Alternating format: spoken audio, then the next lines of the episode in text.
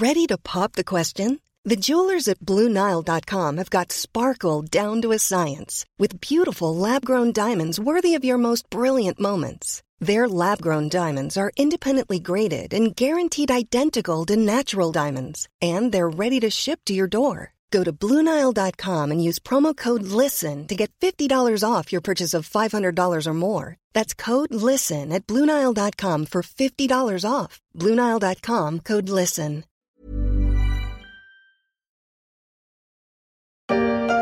C'est un vrai coup dur pour Deezer qui a dû hier soir annuler son introduction en bourse. Elle était prévue aujourd'hui. Antoine Larigauderie, visiblement, le service d'écoute musicale en ligne n'a pas réussi à convaincre les investisseurs.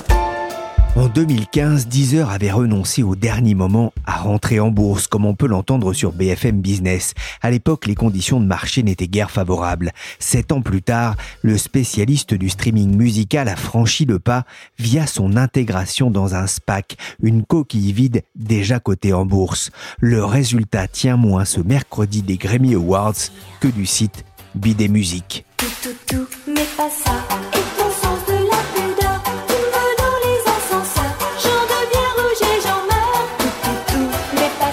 Deezer a plongé de près de 30% pour son premier jour de cotation, signe que les conditions de marché n'étaient pas plus favorables cette année dans un contexte de crainte déflationniste en Europe.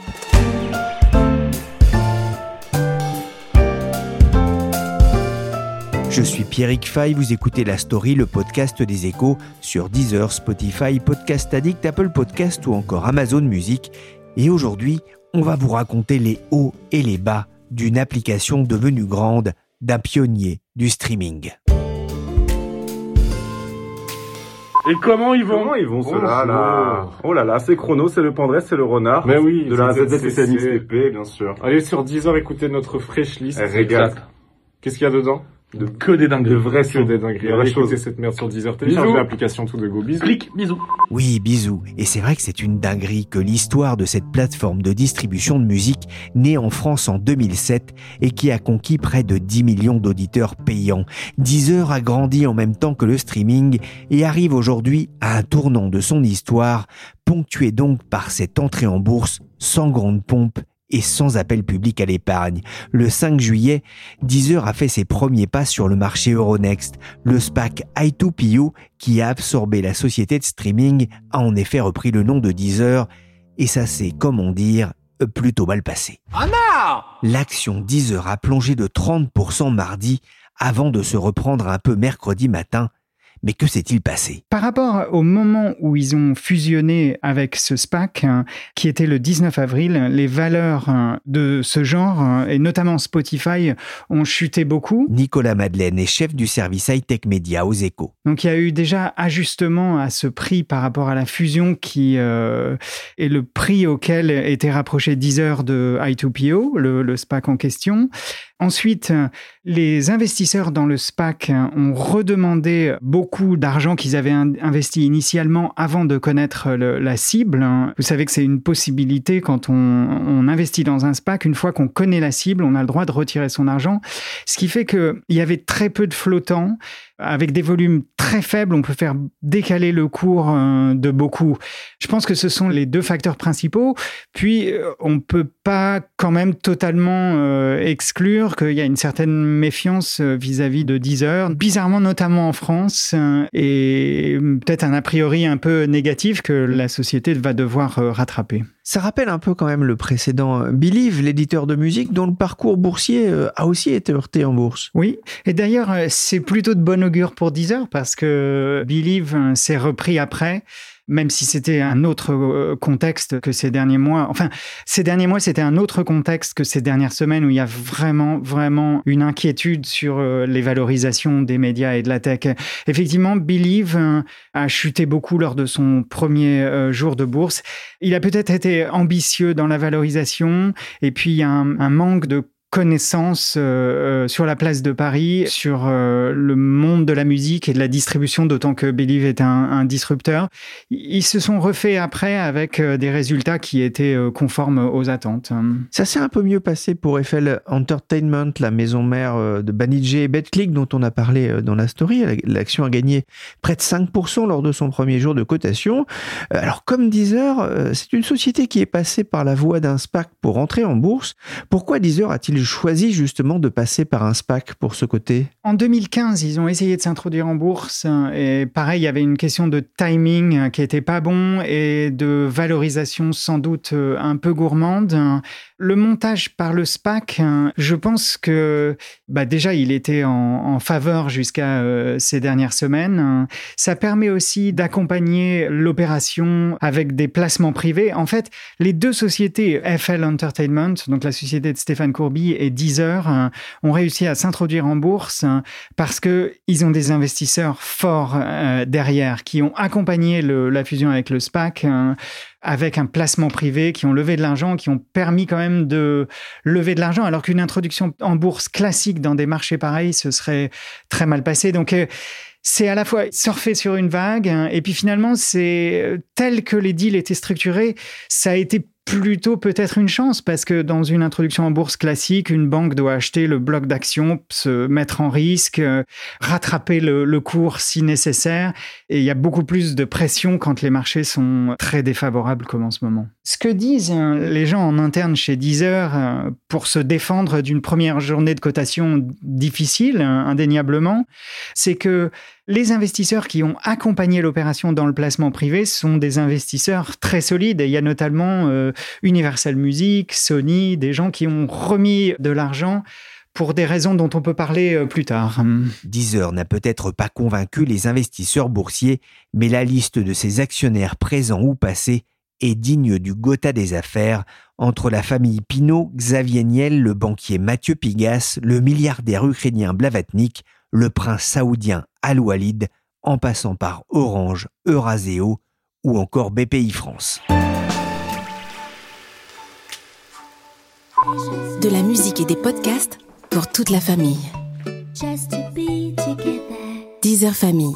La deuxième vie de Deezer vient de s'ouvrir. L'entreprise rejoint en bourse d'autres sociétés devenues symboles de la French Tech, en particulier OVH et Believe, dont l'introduction n'avait pas non plus été un franc succès. Deezer a longtemps fait la fierté de la technologie à la française, le pendant cocorico du suédois Spotify, qui a même su résister aux géants Apple et Amazon. Aux Eco Weekend, Isabelle Lesniak se délecte de ces trajectoires du monde numérique. Je l'ai naturellement invitée à venir me parler de cette entreprise qui a su aussi conquérir le cœur de l'industrie musicale. Bonjour Isabelle. Bonjour. Alors dans le monde de la tech, on dit souvent que tout commence dans un garage.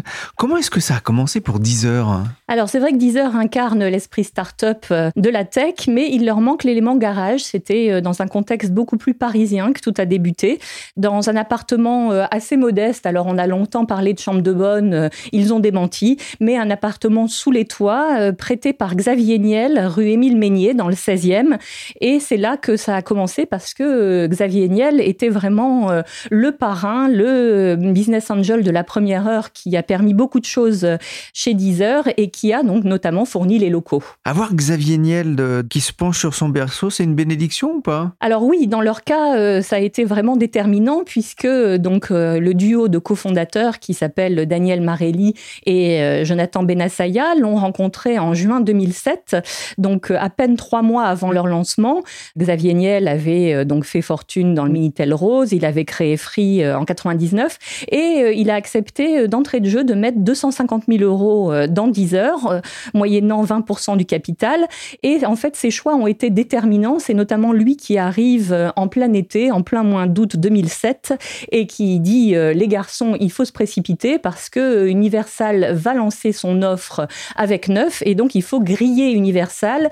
Et pour griller Universal, il faut devenir le premier site de streaming légal et donc signer un premier contrat mondial avec la SACEM. Alors Isabelle, la société va s'épanouir en même temps que son business, le streaming musical, c'est-à-dire l'écoute en continu de la musique sur Internet? Oui, alors ça c'est vraiment euh, l'intuition absolument géniale de Daniel Marelli qui ne croit pas au téléchargement. Alors à l'époque, euh, pour sortir en fait du piratage euh, qui était vraiment le fléau qui a failli tuer l'industrie musicale, tout le monde pensait que le téléchargement était la solution, alors que lui, il trouve que c'est en fait une simple dématérialisation de l'acte d'achat et que ça va pas changer la donne. Donc il a créé d'abord un site qui s'appelle blogmusic.net, c'est une espèce de iPod virtuel et déjà c'était en 2006, il le bricole comme il peut avec cette intuition qu'il faut recenser en fait les fichiers qui existent euh, disséminés sur internet, les fichiers musicaux et qu'on peut euh, finalement les écouter sans les posséder. Ça c'était assez euh, révolutionnaire pour l'époque. C'est déjà donc la première et la plus grande discothèque du monde avec la possibilité de faire des playlists. La seule différence c'est que blogmusic.net était illégal, c'était évidemment des musiques pirates alors que Deezer va se lancer sur des bases légales. Ah, justement, il y a une date importante dans l'histoire de Deezer en 2010 lorsqu'il va passer un, contrat avec Orange Oui, alors c'est vraiment euh, le contrat euh, qui a déterminé euh, le business model de Deezer. En fait, Orange était assez en retard sur SFR et il voulait se différencier de la concurrence en offrant une offre musicale forte, gratuite, pour ses clients mobiles. Les précédentes tentatives n'avaient pas vraiment marché, c'était basé sur le téléchargement, il y avait des problèmes de bande passante. Et donc ils se sont dit, bon, il faut trouver un bon partenaire. L'idée de départ était pas de faire affaire avec Deezer, c'était de pouvoir changer euh, pour le consommateur chaque mois de prestataire. Donc ça, ça aurait été une énorme liberté de choix. Techniquement, c'était pas possible. Et comme Deezer était euh, une offre musicale française, euh, le choix s'est rapidement porté sur eux. Donc Orange y en a beaucoup tiré parti, mais Deezer aussi, puisqu'il a trouvé en tout début de son histoire une légitimité qu'il n'avait pas et des volumes d'utilisateurs énormes. La difficulté, c'était de savoir qui écoutait vraiment 10 heures parmi les abonnés euh, Orange, puisque on ne payait pas vraiment pour le service, et donc c'était difficile de savoir, et sans doute c'était euh, surestimé d'imaginer seulement le nombre d'abonnés par rapport au nombre d'utilisateurs réels. Sous les toits de Paris, tu vois ma petite Nini, on peut vivre heureux et bien unis. Alors tout a commencé dans une mansarde sous les toits, un petit appartement, hein, c'est ce que vous disiez. Alors il y en a beaucoup hein, dans le 16e arrondissement de Paris, mais depuis, la société a grandi, elle a déménagé plusieurs fois. Vous êtes allé les voir quelle était l'ambiance? C'est Silicon Paris Valley? Oui, tout à fait. C'est rue de Calais, donc en plein dans le 9e euh, arrondissement, le bastion euh, des startups tech françaises. Et euh, ça a tout à fait l'ambiance d'une startup avec le baby-foot, les espaces de coworking, un magnifique rooftop qui fait vraiment aimer Paris avec des vues sur la Tour Eiffel d'un côté et, sur Notre-Dame de l'autre. La spécificité, c'est évidemment que par rapport à une startup lambda, c'est une, une startup qui s'occupe de musique. Et donc, euh, toutes les salles de réunion ont des noms euh, assez sympathiques. Billie Eilish euh, ou Daniel Marelli, le fondateur, il a sa salle de réunion. Et puis, sur les fenêtres, il y a de magnifiques photographies d'artistes, Orelsan, Aya Nakamura, qui sont éclairées le soir. Et donc, c'est vraiment un écrin pour ces artistes. À cette occasion, Isabelle, vous avez pu rencontrer le patron de Deezer, le DJ de la boîte, son directeur général très cosmopolite, est devenu francophile au point, écrivez-vous, de s'être converti au rappeur Nino et Joule qui est-il? Alors, euh, il a été nommé en juin 2021, avec sans doute déjà l'idée de mener 10 euh, heures euh, en bourse. Il s'appelle Geronimo Folguera, c'est un Espagnol qui est né en Argentine et qui, effectivement, jusque-là, a écouté beaucoup de sons latino, Shakira en espagnol, Rosalia, mais beaucoup moins les rappeurs français. En fait, il a surtout une carrière dans le numérique. Il a fait 20 ans dans l'industrie digitale, à plein de postes de direction très importants, notamment chez le champion euh, britannique des paris Betfair, chez l'éditeur allemand des jeux vidéo Big Point, et il a aussi euh, introduit euh, au New York Stock Exchange en 2017 le, site de rencontre allemand Spark. Donc ça, évidemment, ça lui a donné une excellente expérience à faire valoir pour l'introduction de Deezer. Il déborde d'énergie et il adore Paris, c'est ce qu'il vous a confié. Cette capitale est tellement fantastique, je ne comprends pas pourquoi il n'y a pas plus d'hommes d'affaires internationaux qui s'y implantent. Son pouvoir d'attraction est si fort qu'on peut facilement inviter des stars comme Ed Sheeran, un sacré avantage compétitif par rapport à nos concurrents. Il adore Paris, mais c'est avec un, Marseillais pur et dur, Jules, qu'il a réussi un coup d'éclat le 4 juin dernier. La belle est verte comme mon KX. Mes potes ils fument du 3X. En fumette, mais je vois tout. Sous les lunettes. C'est euh, un concert qui a été organisé par Believe, qui distribue euh, digitalement Joule, dont c'est euh, finalement un artiste clé. Et Deezer l'a diffusé avec succès sur son appli. C'était le premier live stream en fait sur l'appli Deezer. Et ça a été évidemment au-delà de toutes les espérances, puisque ce concert a réuni 171 600 spectateurs uniques. Il a été vu 772 000 fois. Il faut dire que s'il y a bien un artiste qui euh, à l'ère du streaming et qui en a compris tous les codes, c'est Joule. En fait, euh, il poste très régulièrement euh, de nouveaux sons, il s'engage avec la communauté et donc 80% de ses ventes sont digitales, ce qui est euh, un niveau jamais vu dans cette industrie.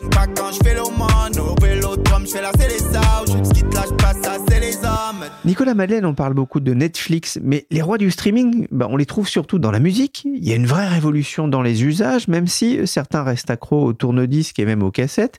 Comment expliquer le succès de ces applications de streaming? En fait, moi, je distinguerais pas autant, euh, je pense, le, le succès du streaming vidéo et du streaming musical, hein, parce que on a quand même 222 millions d'abonnés à Netflix. Ça a révolutionné totalement le- la télévision. Et il s'est passé la même chose dans la musique avant, ça c'est hein. D'ailleurs, la musique a été le, le premier secteur disrupté par Internet hein, qui s'en est remis, et c'est beaucoup grâce euh, au streaming. Je pense que les raisons sont assez simples. C'est que, à l'origine, pour 8 euros, 8 dollars ou 8 livres par mois, vous aviez accès à 30 millions de titres, hein, comme ça, un clic. C'était une performance technologique. hein. Spotify, par exemple, a travaillé beaucoup sur l'outil pour avoir du streaming euh, qui soit fluide. hein. Mais une fois que c'était fluide, hein, c'est une application, euh, killer application, comme on dit. C'est tellement facile euh, et tellement bien.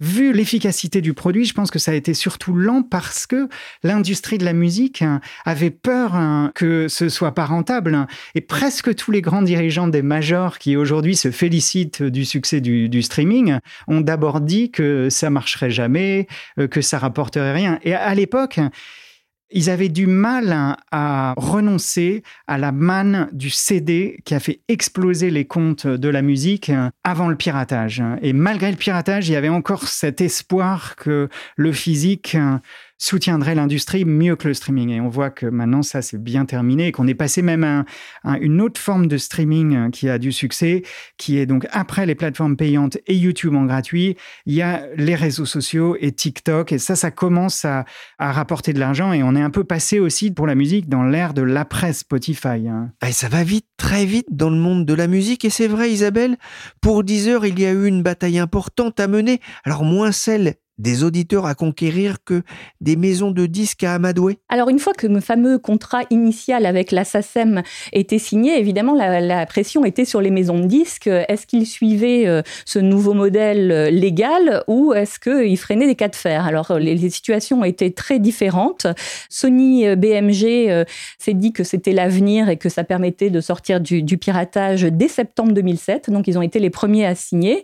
Warner a signé dans la foulée, les indépendants aussi, mais il manquait quand même le gros morceau, le gros morceau étant Universal, qui avait 45% des ventes de CD en France à l'époque et un catalogue dont Deezer ne pouvait absolument pas se passer pour commencer. Oui, d'autant plus que Universal devait quand même se souvenir de ce qui s'était passé euh, avec les bons conseils de Xavier Niel euh, à 10 heures. Oui, c'est vrai. euh, Universal ne croyait pas déjà tellement euh, au streaming, mais seulement au téléchargement. Et il y avait ce problème de départ. euh, sans doute, ils étaient un peu vexés de cette euh, damer le pion.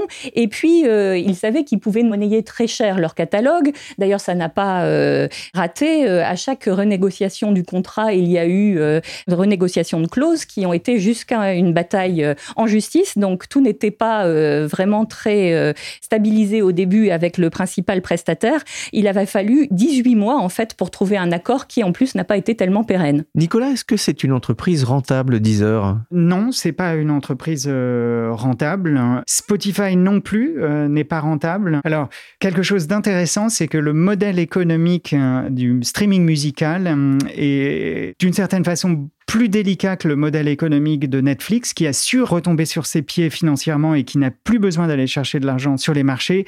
Le problème des plateformes de streaming musical, c'est pas qu'ils consomment du cash flow puisqu'ils sont payés avant de payer les ayants droit. Donc ça, ça va. Mais leur problème, c'est que ils doivent, quoi qu'il arrive, redistribuer 70% de leurs revenus aux ayants droit. Et donc, il n'y a pas d'effet d'échelle hein, dans ce secteur. C'est presque la seule industrie, le seul métier dans la Silicon Valley où il n'y a pas d'effet d'échelle et où, à partir d'un moment, le nouveau client n'est que du bénéfice. Là, le nouveau client, 70% de son argent va aux ayants droit de la musique. Deezer a enregistré environ 300 millions de pertes nettes en cumulé sur les trois dernières années un chiffre rédhibitoire dans un contexte d'aversion au risque en bourse. Vous parliez de Spotify, Nicolas. Euh, le Suédois a aussi souffert sur les marchés depuis novembre.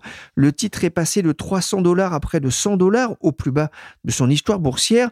L'entreprise vaut quand même encore 20 milliards de dollars contre 680 millions pour Deezer. Pourquoi un tel écart de valorisation? C'est assez simple. Spotify, c'est 182 millions d'abonnés payants et euh, plus de 400 millions d'utilisateurs actifs. Chez Deezer, on est à une dizaine de millions d'abonnés payants, donc euh, voilà, il y, a une différence euh, énorme. Donc L'effet d'échelle qui est déjà difficile dans le secteur est encore plus dur hein, pour Deezer et à un moment où c'est plus difficile aussi de faire des dépenses euh, marketing hein, pour grossir la vague d'abonnés. C'est pour ça que Deezer hein, je trouve que c'est intéressant de parler de comment la direction voit le marché et ses chances. Donc il y a moins d'argent pour faire du marketing euh, brutal comme ça, aller chercher des abonnés. Donc leur stratégie, c'est de passer par euh, des accords de distribution avec des opérateurs télécoms, hein, de s'insérer aussi dans des bouquets médias, y compris avec de la vidéo. C'est ce qu'ils font en Allemagne avec RTL+.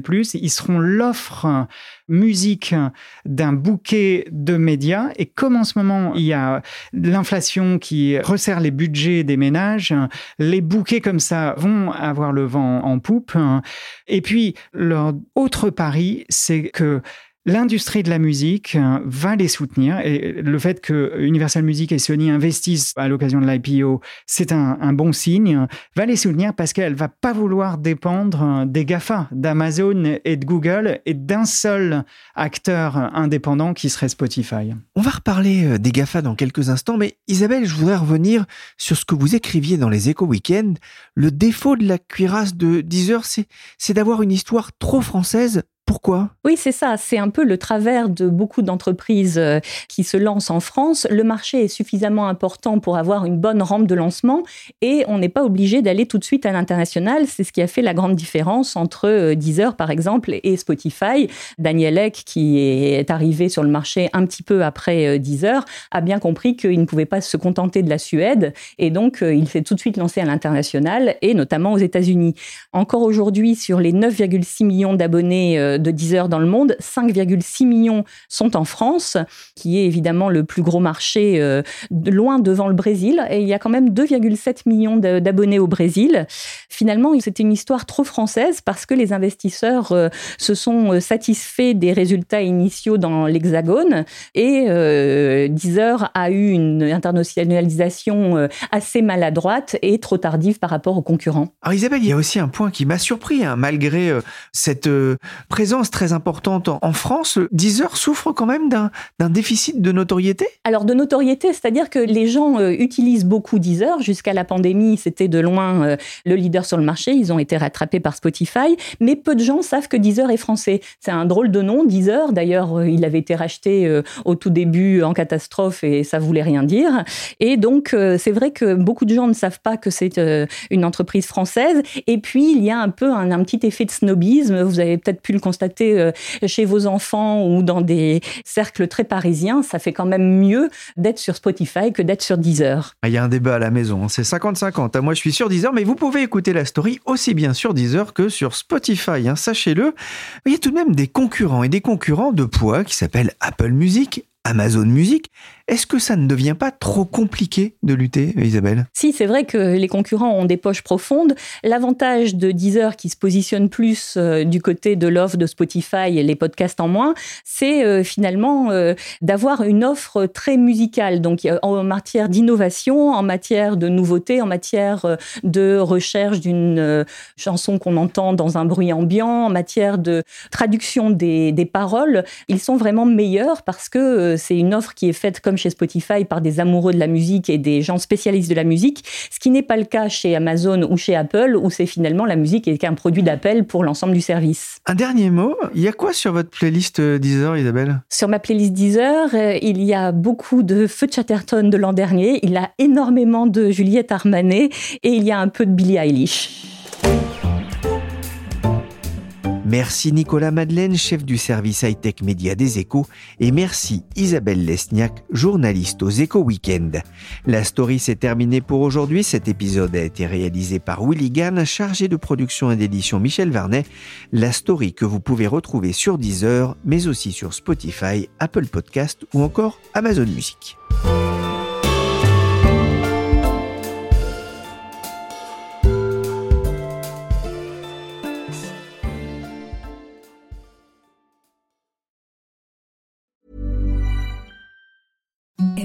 The softest sheets you've ever felt. Now imagine them getting even softer over time. That's what you'll feel with Bowl and Branch's organic cotton sheets. In a recent customer survey, 96% replied that Bowl and Branch sheets get softer with every wash. Start getting your best night's sleep in these sheets that get softer and softer for years to come. Try their sheets with a 30-night guarantee. Plus, get 15% off your first order at bowlandbranch.com. Code BUTTERY. Exclusions apply. See site for details.